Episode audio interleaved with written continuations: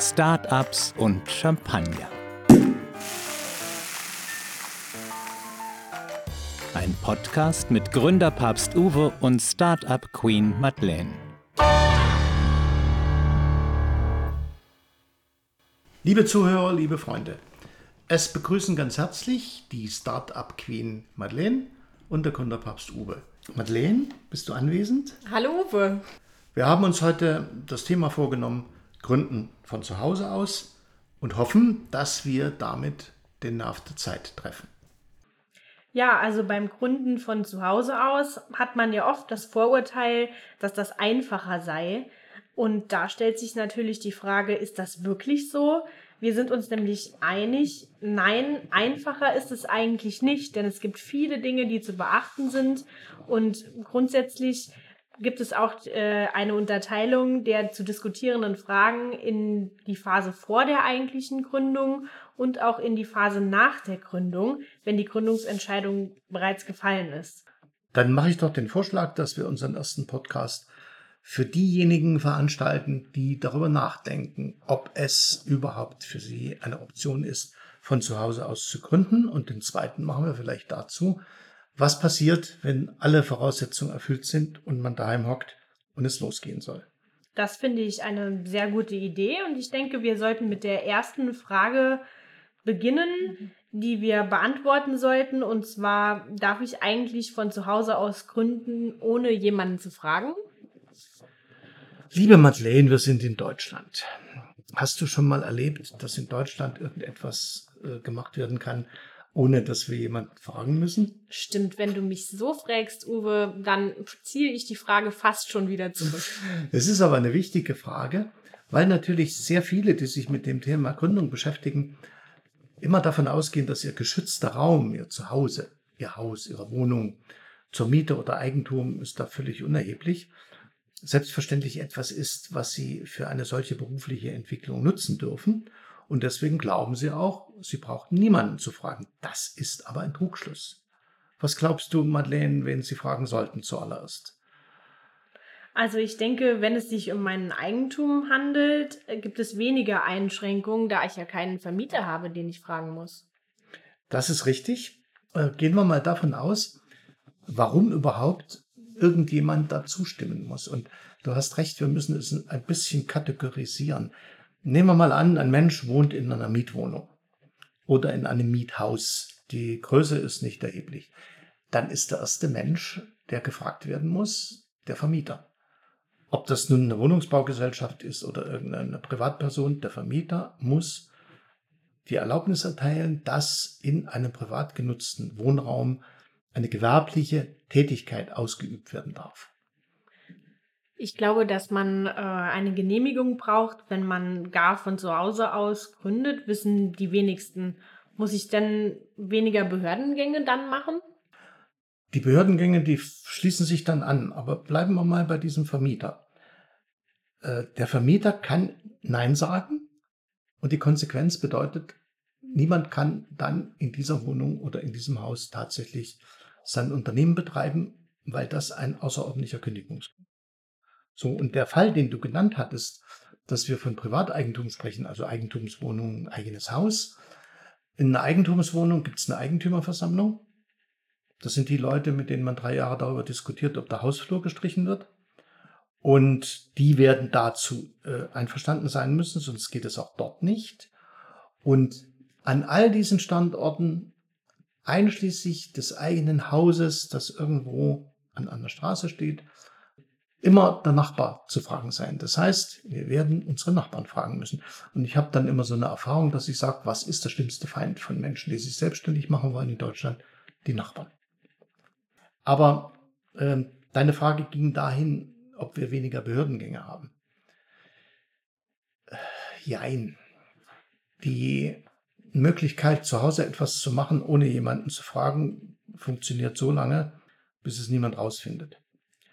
Und dann wird es gefährlich. Das bedeutet, auch wenn wir zu Hause gründen und wir wollen nachhaltig tatsächlich auch über mehrere Jahre hinweg unser Unternehmen betreiben, dann gibt es keine Alternative zu Behördengängen und die Genehmigung des Vermieters oder auch derer, die da mit Eigentümer sind, ist die eine Geschichte und dann muss derjenige oder diejenige zum Ordnungsamt gehen. Bürgermeister, Ordnungsamt in, in größeren Städten. Also wir haben in der Regel sehr unterschiedliche Bezeichnungen dafür. Es ist aber auf jeden Fall die örtliche Behörde, die zuständig ist für Bau und alle anderen damit zusammenhängenden Dinge. Und die müssen erlauben, und jetzt sind wir bei der entscheidenden Thematik, dass ein Wohnraum, denn ich gehe mal davon aus, dass die, die uns zuhören, nicht gerade im Bahnsteig 8 wohnen, irgendwo auf dem Hauptbahnhof, dass also in einem Wohnraum eine gewerbliche Tätigkeit ausgeübt werden darf. Und das muss die Behörde genehmigen. Das klingt zunächst mal sehr anstrengend. Behördengänge in Deutschland, wir wissen ja alle, wie das ist. Und welche Auflagen gibt es denn dann, die zu erfüllen wären? Ja, die erste Hürde, die man nehmen muss, ist das Gesicht des Beamten.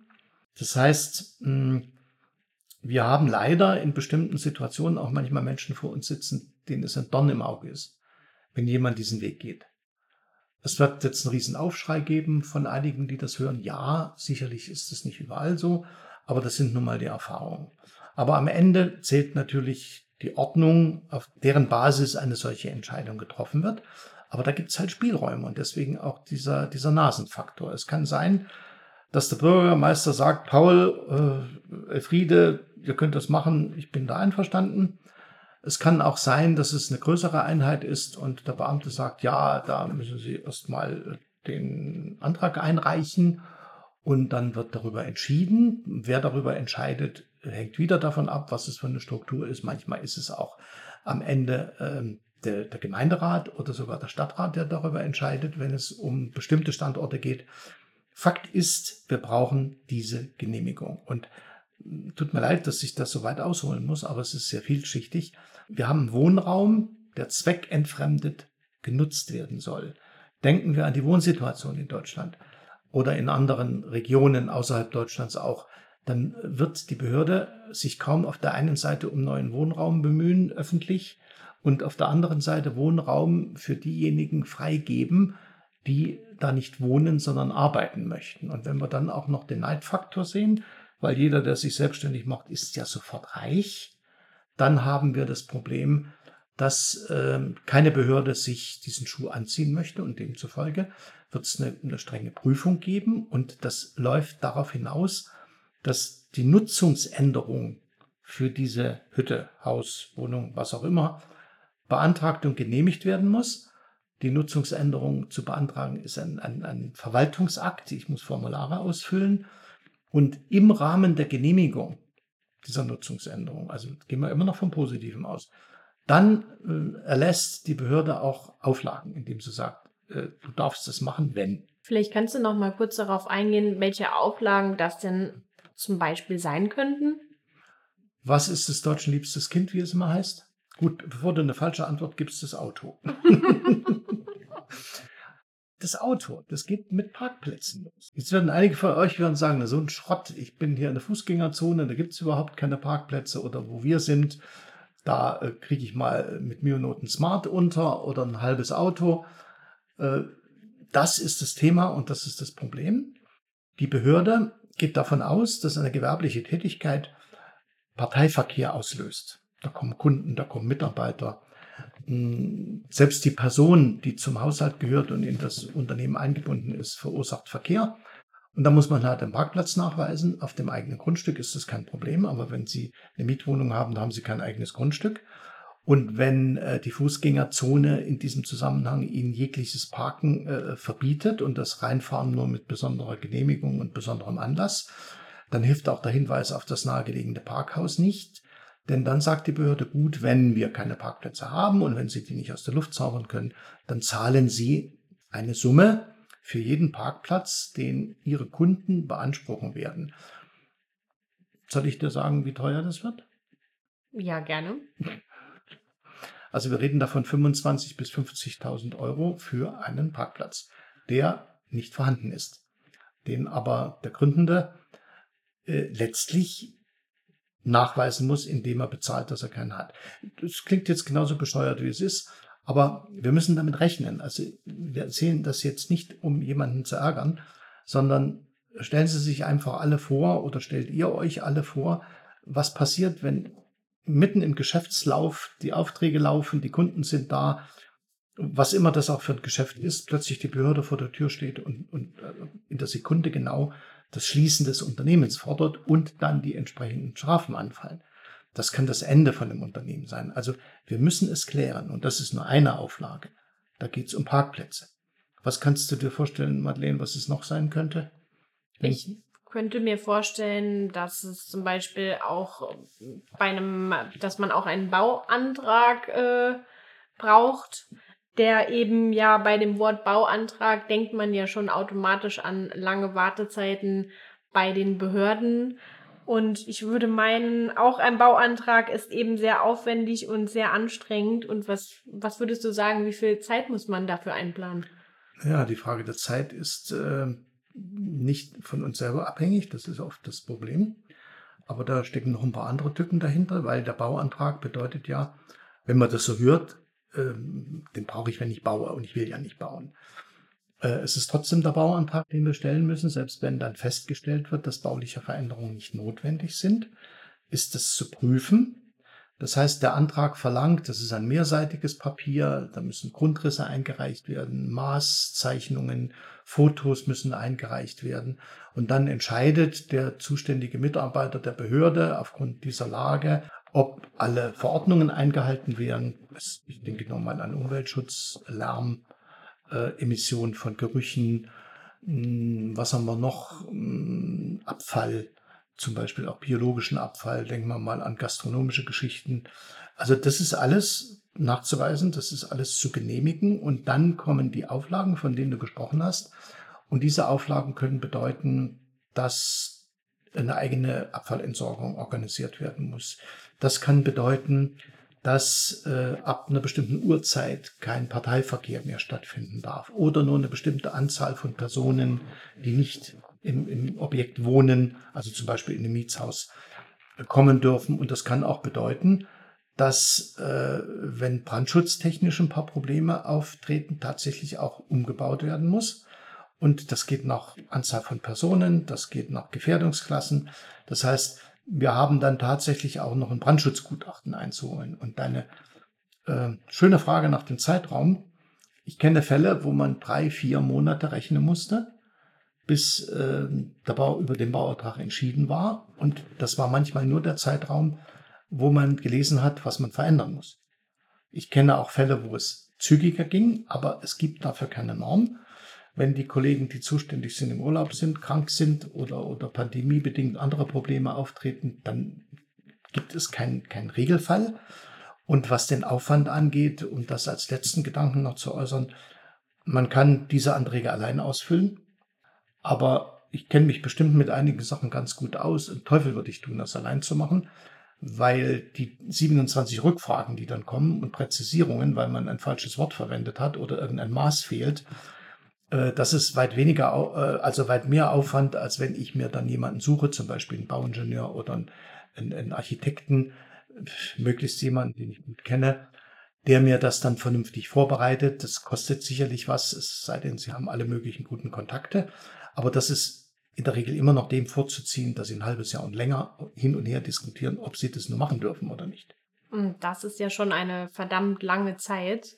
Das heißt also, es geht ganz in die Richtung einer vollständigen Standortanalyse, habe ich so den Eindruck. Da werden sich doch viele sagen, ich habe doch gar keinen Laden, es kommen auch keine Kunden zu mir. Das Problem liegt darin, hm, dass die, die Nutzungsänderung das, das Thema ist, das die Behörde interessiert. Und mal abgesehen von hm, erlaubnispflichtigen gewerblichen Tätigkeiten, die sowieso nicht gestattet sind, in, aufgrund bestimmter örtlicher Bedingungen, ist einfach nur die Nutzungsänderung hier äh, im Fokus zu sehen. Und das ist ähm, eine heiße Kiste, weil daran denkt natürlich keiner. Und äh, zum Thema, ich habe ja keinen Laden und ich habe keine Werkstatt und ich habe ja keine Gesenkschmiede im Wohnzimmer und ich mache auch keinen Krach und ich sitze an meinem PC oder an meinem Notebook und erfinde alle möglichen Geschichten oder bin kreativ oder programmiere. Es ist völlig wurscht. Und selbst wenn Sie, wenn Sie totenstill arbeiten, die gründen, wenn keiner irgendwie äh, sichtbar wird und auch wenn keine fremden Leute ins Haus kommen, es ist eine Nutzungsänderung. Und, und da kriegen wir auch sehr, sehr selten eine, eine, eine, eine Lösung, die da, die da im Handumdrehen möglich ist. Und wenn ich gar kein Gewerbe habe, sondern nur Freiberufler bin? Da sind wir bei der nächsten Tücke. Wir werden das mal zum Gegenstand eines unserer Podcasts machen. Was ist der Unterschied zwischen einem Gewerbetreibenden und einem Freiberufler? Aber der Freiberufler gilt in diesem Zusammenhang mit dem Gewerbetreibenden gleichermaßen. Also es ist identisch. Es ist völlig egal, ob Sie beratender Ingenieur sind oder Grafiker, Grafikdesigner, Softwareentwickler oder ob Sie Händler sind, Online-Händler oder Handwerker und haben halt ihr Büro da drin, auch wenn ihre Werkstatt da nicht ist. Also das ist das entscheidende Problem, dass die Art der Tätigkeit einfach nur daran gemessen wird, ist es das Zentrum ihrer Selbstständigkeit, ist das ihre Geschäftsadresse, arbeiten sie von da aus oder nicht. Ja, ich glaube, zu dem Thema Unterschied Freiberufler und auch freier Mitarbeiter machen wir gerne eine nächste Folge unseres Podcasts dazu. Das Thema ist so mhm. weitgreifend, ich glaube, da brauchen wir noch ein bisschen mehr Zeit dafür. Hm, mir fällt da gerade ein, was vielleicht hier noch zu erwähnen wäre in, in, in diesem Punkt. Wenn wir im Zusammenhang mit einer Gründung, du hast vorhin gesagt, Markt- und Standardanalyse, diesen Standort in, ins Auge fassen und frühzeitig wirklich eine Markt- und Standortanalyse machen, die weit über das hinausgeht, was wir jetzt angerissen haben, dann ist es immer eine Option zu sagen, wenn es so schwierig ist, dann suche ich mir zum Beispiel eine Geschäftsadresse in einem anderen Objekt im Gewerbegebiet oder zumindest im Mischgebiet. Ich miete mir also eine Adresse, ich miete mir möglicherweise auch ein Büro, es muss aber nicht zwingend immer ein Büro sein. Es muss ein Standort sein, der als, als Unternehmensstandort rechtlich auch akzeptiert wird, so dass Sie da sogar eine GmbH gründen oder eine UG gründen können. Äh, das kann in einem, in einem Business Center sein, das kann in einem, einem äh, äh, Service Center sein, wo viele sich einmieten und Bürodienstleistungen zum Beispiel in Anspruch nehmen und die Post bearbeitet wird. Das wäre eine Variante, äh, so dass man als Geschäftsadresse nicht die Wohnanschrift hat. Und wenn Sie nur Ihre Wohnanschrift da haben, wo Sie sie immer haben, dann können Sie im Prinzip in Ihrem Wohnzimmer oder an Ihrem Schreibtisch, den Sie da haben, machen, was Sie wollen. Dann wird es nach außen hin nicht dringen. Aber es ist eine ganz tückische Angelegenheit, tatsächlich von zu Hause aus das Unternehmen zu betreiben und dann so zu tun, ähm, als wäre es nicht so, äh, nach dem Motto, es merkt ja keiner. Ich sage Ihnen, die Nachbarn merken alles. Wenn ich also Eigentümer eines freistehenden Einfamilienhauses bin, dann sind es eben doch die Grundstücksnachbarn, auf die ich angewiesen bin. Selbst wenn die kaum in Rufweite wohnen, ist die Genehmigung von den Nachbarn eben notwendig. Und ähm, jetzt, Uwe, stelle ich mir aber die Frage, was ist jetzt, wenn die behördliche Bestätigung nun vorliegt, die Nachbarn zugestimmt haben, alles ist in bester Ordnung und dann habe ich plötzlich zehn Mitarbeiter eingestellt. Darf ich das einfach so machen? Kann es sein, dass mir meine Tätigkeit im Nachhinein vielleicht nochmal verboten wird? Ich muss jetzt lachen, weil mir fällt ein Unternehmer ein, den ich vor vielen Jahren mal kennengelernt habe, der ein Einfamilienhaus hatte.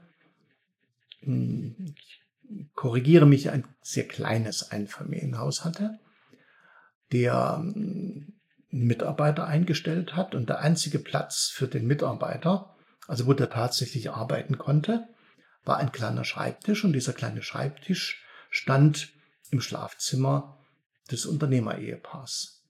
Ich glaube, äh, das ist sicherlich nicht die Norm, aber äh, selbst das kann man machen, wenn man einen solchen Mitarbeiter findet.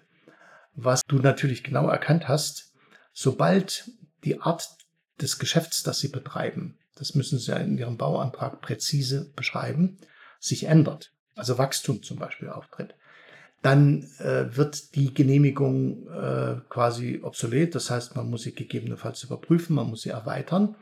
Und wenn die Nachbarn sagen, also da waren wir nicht einverstanden, dass hier zehn Leute kommen jeden Tag, können die jederzeit ihre Zustimmung zurückziehen. Und dann haben wir noch nicht darüber geredet, was passiert, wenn jemand umzieht. Wenn von den Nachbarn plötzlich äh, jemand wegzieht oder verstirbt und es kommt ein anderer hin, dann dürfen Sie den erneut fragen. Und wenn der dann sagt, nö, ich bin hier extra hergezogen, um meine Ruhe zu haben und dann macht hier einer irgendwas, was ich nicht überblicken kann, da stimme ich nicht zu, dann haben Sie das Problem. Also es ist tatsächlich ganz wichtig, diese, diese, diese Möglichkeiten auch zu sehen. Und ich will, ich sehe das deinen fragenden Augen an. Wir haben uns vorhin darüber unterhalten, äh, was ist denn mit, mit, mit Dingen, die ich online mache?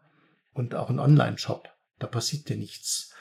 Äh, vergessen wir bitte nie, dass auch Online-Aktivitäten, reale Aktivitäten, äh, also sichtbare und hörbare auslösen. Und auch da fällt mir wieder ein schönes, was heißt schönes, da fällt mir ein Beispiel ein, wo ein Gründer etwas äh, ins Netz gestellt hat, was er verkaufen wollte und dummerweise kamen dann freitags 400 Orders.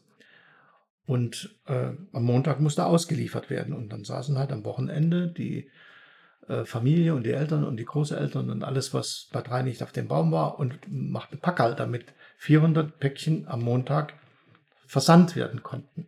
Und das immer zu dem Thema, ich mache ja nur oder ich bin ja nur. Ähm, wir müssen bitte auch damit rechnen, dass wir erfolgreich sind.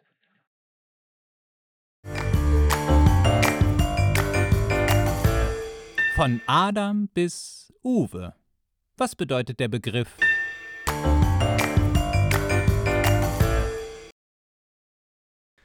Ja, die Frage, was wir heute erläutern, verdient, dass wir kurz erwähnen, dass wir in unserem Podcast äh, eine Rubrik eingeführt haben. Die heißt von Adam bis Uwe. Wird jeder erkennen, dass es logischerweise an unseren Vornamen liegt. Und wir wollen bestimmte Begriffe erklären, die nicht immer mit dem Thema im Zusammenhang stehen müssen, die äh, vielleicht auf leicht verständliche Weise das ewige Recherchieren oder Googlen ersparen. Und heute, heute ist unser Thema Homeoffice. Und Madeleine, bitte, du hast das Wort. Homeoffice ist ja im Moment in aller Munde. Jeder wünscht sich das Homeoffice. Am Anfang war es ziemlich verhasst. Inzwischen ist es schon gar nicht mehr wegzudenken aus der Arbeitswelt. Und zwar gibt es vom Homeoffice ja verschiedene Formen und die will ich euch jetzt gerne mal erläutern. Also Homeoffice, auch Telearbeit genannt, ist ja generell eine flexible Arbeitsform, bei der die Beschäftigten ihre Arbeit vollumfänglich oder auch nur teilweise aus dem privaten Umfeld heraus ausführen können. Und bei der Teleheimarbeit, wie das Wort auch schon äh, verrät, verrichtet der Mitarbeiter seine Tätigkeiten am Vollzeit aus dem Homeoffice. Also er arbeitet also ausschließlich von zu Hause aus. Bei der alternierenden Telearbeit, dieses Wort klingt total veraltet, aber man benutzt es anscheinend immer noch, steht dem Mitarbeiter sowohl ein Arbeitsplatz im Unternehmen als auch im Homeoffice zur Verfügung. Also zwischen dem Büro am Betriebsort und dem Homeoffice kann der Mitarbeiter dann wählen, wie es ihm gerade passt. Und bei der mobilen Telearbeit bewegt sich der Arbeitsplatz quasi mit dem Arbeitnehmer. Dies ist beispielsweise im Vertrieb oder anderen Branchen mit hohe, mit hohem Reiseaufkommen zentral. Schließlich müssen die Mitarbeiter auch von unterwegs IT-Infrastruktur haben, die sie nutzen können. Ja, das waren eigentlich die wesentlichen Formen des Homeoffice. Uwe, hast du noch Ergänzungen dazu? Mm, ja, vielleicht mm, stört sich der eine oder andere an diesem furchtbar altmodischen Begriff Telearbeit. Aber wir versuchen auch immer den Bogen zu spannen zwischen dem, was in irgendwelchen Verordnungen steht oder in Gesetzen, und die sind nun mal teilweise etwas länger alt, und dem, was heute unsere Terminologie ist. Insofern äh, ist dieser Zusammenhang wichtig zu erkennen. Wenn wir also irgendwo was suchen über Homeoffice, kann es sein, dass der Begriff Telearbeit der richtige ist, wenn wir prüfen wollen, ob irgendeine Verordnung uns äh, Schwierigkeiten macht oder uns glücklich macht. Und ich bedanke mich nochmal bei der Madeleine, die hat sich dann nämlich damit beschäftigt. Und wir haben heute unter Pandemiebedingungen natürlich ziemlich viel äh, mit diesem Begriff zu tun.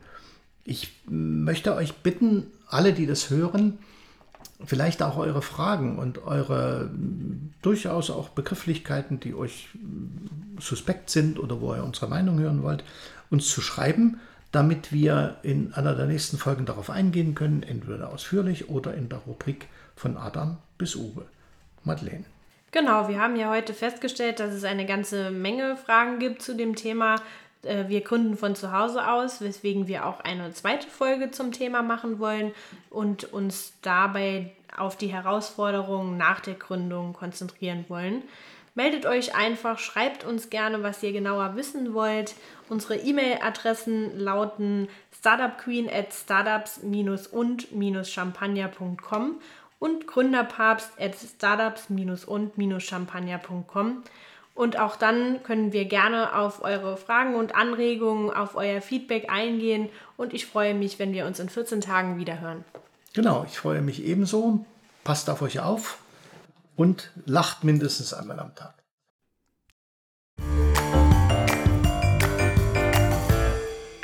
Das war eine Folge von Startups und Champagner. Ein Podcast mit Gründerpapst Uwe und Startup Queen Madeleine. Wer abonniert, hat mehr davon und verpasst keine Folge. Bis zum nächsten Mal.